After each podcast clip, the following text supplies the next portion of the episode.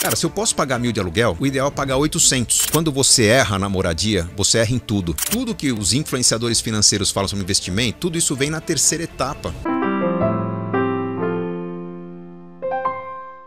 O que, que nós precisamos? Nos acostumar a viver um degrau abaixo, adotar um estilo de vida um pouquinho mais simples, não para empobrecer nossas escolhas. Vamos supor que eu possa pagar mil reais de aluguel. Cara, se eu posso pagar mil de aluguel, o ideal é pagar 800. 800 eu vou morar num apartamento, numa casa talvez menor, mas morando numa casa menor eu ainda tenho a verba de 200 por mês para talvez a cada final de semana tenho 50 reais para sair de casa e curtir um circuito cultural, fazer uma experiência, participar de um curso, fazer uma pequena viagem, que vão contribuir para o meu desenvolvimento profissional, cultural como ser humano. Se por outro, não, não, eu consigo pagar mil reais eu pago os mil reais, não me resta nada a não ser ficar fechado em casa, vendo talvez o futebol, a Netflix, alguma coisa ali que, pô, tô, tô tendo algum lazer, mas não estou evoluindo como ser humano. Então, nos falta essa visão um pouco mais estratégica de diminuir o custo de vida para ter uma vida mais rica, para evoluir como ser humano, para criar mais contatos, aumentar minha renda e daqui a pouco, com uma renda maior, eu estou pagando o aluguel de mil reais. Não porque ele cabe no orçamento, porque eu podia pagar um de 1.250, mas eu subi um degrau já que eu estou evoluindo na minha renda também. Qual que você acha que é o primeiro corte de gastos que dá para fazer? Que você acha que é o mais simples? Que é o mais simples ou o primeiro? Vamos no o primeiro, primeiro então. moradia.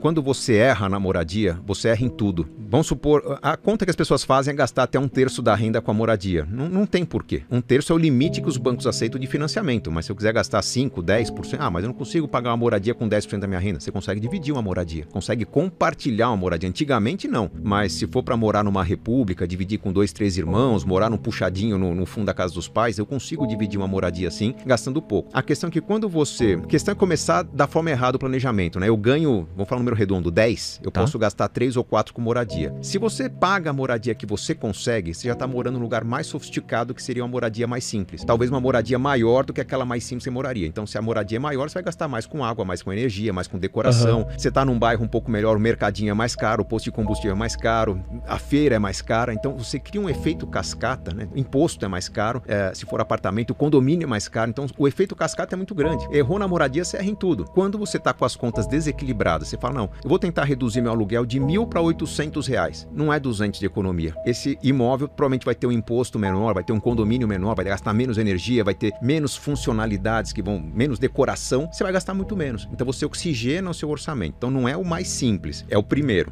O mais simples, é, Cafezinho. não, não, não é, não é. Eu não sei de onde saiu essa questão. No meu primeiro livro, Dinheiro Segredos de Quem Tem, eu convido as pessoas a avaliarem quanto que um cafezinho por dia custa no fim do mês. E dá uma porrada, porque você Aham. junta o cafezinho, a garrafa d'água. Na época as pessoas liam jornais, revistas. Então junta tudo isso, dava algumas centenas de reais. Eu não convidava as pessoas a cortarem um cafezinho. Mas o que eu falo no livro Dinheiro Segredos de Quem Tem é que se você não percebeu o valor do cafezinho, Aham. você que ganha 3 mil reais por mês, você gasta 800 de aluguel, 300 com transporte, 300 com mercado. Você acha que tá sobrando 200 reais na sua conta e não tá. Então você vai assumir uma prestação, vai comprar uma roupa parcelada em 200 reais, você acha que tem espaço e não tem, porque o cafezinho leva esse espaço. Então dê atenção aos pequenos valores, porque se você os ignorar, você vai achar que tem um espaço no orçamento que não existe. Se você der atenção aos pequenos valores, você vai se, vai se policiar melhor nas demais compras. Mas eu, se fosse sugerir às pessoas que cortem um gasto, eu não cortaria o cafezinho, não cortaria a viagem fim de ano, não cortaria os presentes dados às crianças, eu cortaria o valor da moradia para dar aquela sensação de que, pô, eu morava num lugar que era mais confortável, hoje eu já não consigo ficar em casa no fim de semana. Tudo bem, você tem a verba para sair, viajar, visitar os amigos, vai para um teatro, tira essa criançada de casa porque você tem a verba. Aham. Você tá gastando menos com moradia. Tem que ser assim. O sacrifício tem que ser aqui, porque senão você tá criando o efeito cascata que vai sufocar os outros gastos, principalmente em época de inflação que nós estamos vendo agora. Você falou cafezinho, imagina aquela pessoa que vai todo fim de semana, cada lugar do Brasil vai ser uma coisa, pro forró, pro funk, pro baile, É? pro... você corta aquilo. Você chega para trabalhar na segunda-feira sem tesão nenhum. Você já chega se arrastando, você vai produzir menos. Você já não, não vai ter aquele negócio do contágio, né? Sim. Daquela pessoa que, pô, tava animada com, com- com os colegas. Provavelmente está colocando em risco o seu emprego. Você cortou o cafezinho, daqui a pouco você está cortando sua renda, o seu salário, porque desequilibrou.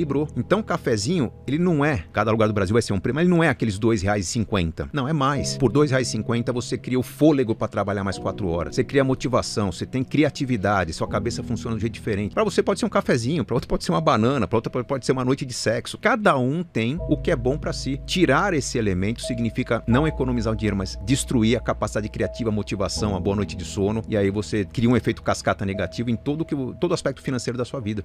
Por onde que eu começo? Pela estratégia. Porque são muitas opções. Você abrir uma conta numa grande corretora, num grande banco, né, XP, BTG, algum grande banco de investimentos, você abre o menu, você tem lá 400, 500 investimentos diferentes. Qual que você vai escolher? É o mais rentável, de menos volatilidade? Você se perde. Quando você tem uma estratégia do porquê eu vou investir, as suas opções ficam limitadas a meia dúzia. O que, que é o porquê? Há uma sequência de três etapas na montagem de uma carteira de investimentos. O primeiro, eu preciso garantir minha reserva de emergências. Basicamente é o que, que vai me blindar contra os, as incertezas do curto prazo. Tem risco de perder minha renda, de perder meu emprego, de aumentar algum custo? Existem algumas simulações a fazer, mas em média a gente sugere que a pessoa tenha seis meses do, do consumo mensal dela poupados com muita segurança, muita liquidez. É um CDB de um bom banco, CDB de um banco de investimento. Vai render 103, 104% do CDI. É ali. Precisou do dinheiro, cai na conta no mesmo momento. Seis meses do seu investimento. Então, pô, é meio boring, né? Sem graça. Pô, mas eu quero investir em ações, em cripto, em coisas diferentes, mas está mandando para renda fixa. Não, mas isso vai te dar certeza do presente. Mesmo que venha inflação, bagunça a renda, você vai conseguir lidar com, com os imprevistos, com as festas, com as baladas que você vai ter. Montou a reserva de emergência, próximo passo é garantir o futuro. É eu montar uma carteira de investimentos, pode ser um plano de previdência, uma combinação de ações com renda fixa, algo meio arroz feijão no mundo dos investimentos. Qualquer assessor de investimentos sabe ensinar isso, que é quanto poupar por mês, durante quanto tempo, com que característica para começar a viver dessa renda no futuro futuro. Se tudo der errado na minha vida, aquela renda vai me manter. Uhum. Qual seria o básico? Ah, vou ver com 5, 6, 10 mil por mês? Garanta esse básico. Normalmente um plano de previdência resolve, um fundo de previdência resolve essa equação. É só depois de garantir a reserva de emergências completamente formada aqueles seis meses e depois de saber o quanto poupar por mês para a previdência, colocar aquele andamento, que o que eu investir a mais, eu posso assumir risco. Aí cada um vai poder assumir, ah, eu gosto de imóveis, eu gosto de carteira de ações, eu gosto de fundo imobiliário, eu quero arriscar em cripto. Pô, se é cripto, diversifica. Mas tudo que os influenciadores financeiros falam sobre investimento, ah, diversificação, carteira recomendada, o que, que você pesquisa, análise técnica, fundamentalista, tudo isso vem na terceira etapa da carteira de investimento. Depois que você garantiu o presente, depois você garantiu o futuro, você começa a arriscar. E aí, a, a minha opinião é que esse risco não pode ser tão elevado. É, tem que ter uma proteção. Os outros costumam falar, cara, põe tudo em cripto, põe tudo em imóveis, põe tudo num ativo e costuma dar errado isso, né? Mas aí eu preciso ter a lição de casa feita para o meu investimento funcionar direito. Virão crises? Virão crises. Meus alunos, por exemplo, quando começou a pandemia, lá aqueles seis circuit breakers, a bolsa mergulhou para baixo, meus alunos perderam dinheiro, mas não perderam a paz, porque meus alunos estavam orientados a ter uma reserva de emergências, aos projetos de curto e médio prazo ter um dinheiro em renda fixa, então quem ia viajar no meio do ano tinha dinheiro para viagem. O que estava na bolsa, o que estava em cripto, o que estava mais exposto eram os projetos de médio e longo prazo. Quando você vê esse dinheiro encolhendo, o que seria um projeto para acontecer daqui a cinco anos passa a ser daqui a dez. Uhum. Mas a pessoa também tem o tempo e a calma para deixar aquela poeira baixar projetos de curto prazo foram cancelados, então tinha um dinheiro disponível, cara, vou equipar minha casa, vou fazer meu home office com mais tranquilidade, vou fazer uma mudança. E quando a bolsa caiu, eles tiveram tempo para reorganizar a carteira e surfar uma recuperação da bolsa. Então, que era uma perda, virou um grande ganho num segundo momento, porque não estavam dependendo daquilo, havia uma reserva para manter a família por seis, sete, oito meses em alguns casos. Tendo essa estratégia, você tem tranquilidade. Tendo tranquilidade, você reorganiza a carteira sem sofrer. E aí, sem sofrer, você vai estar mais tranquilo, vai dormir melhor, vai ter escolhas mais conscientes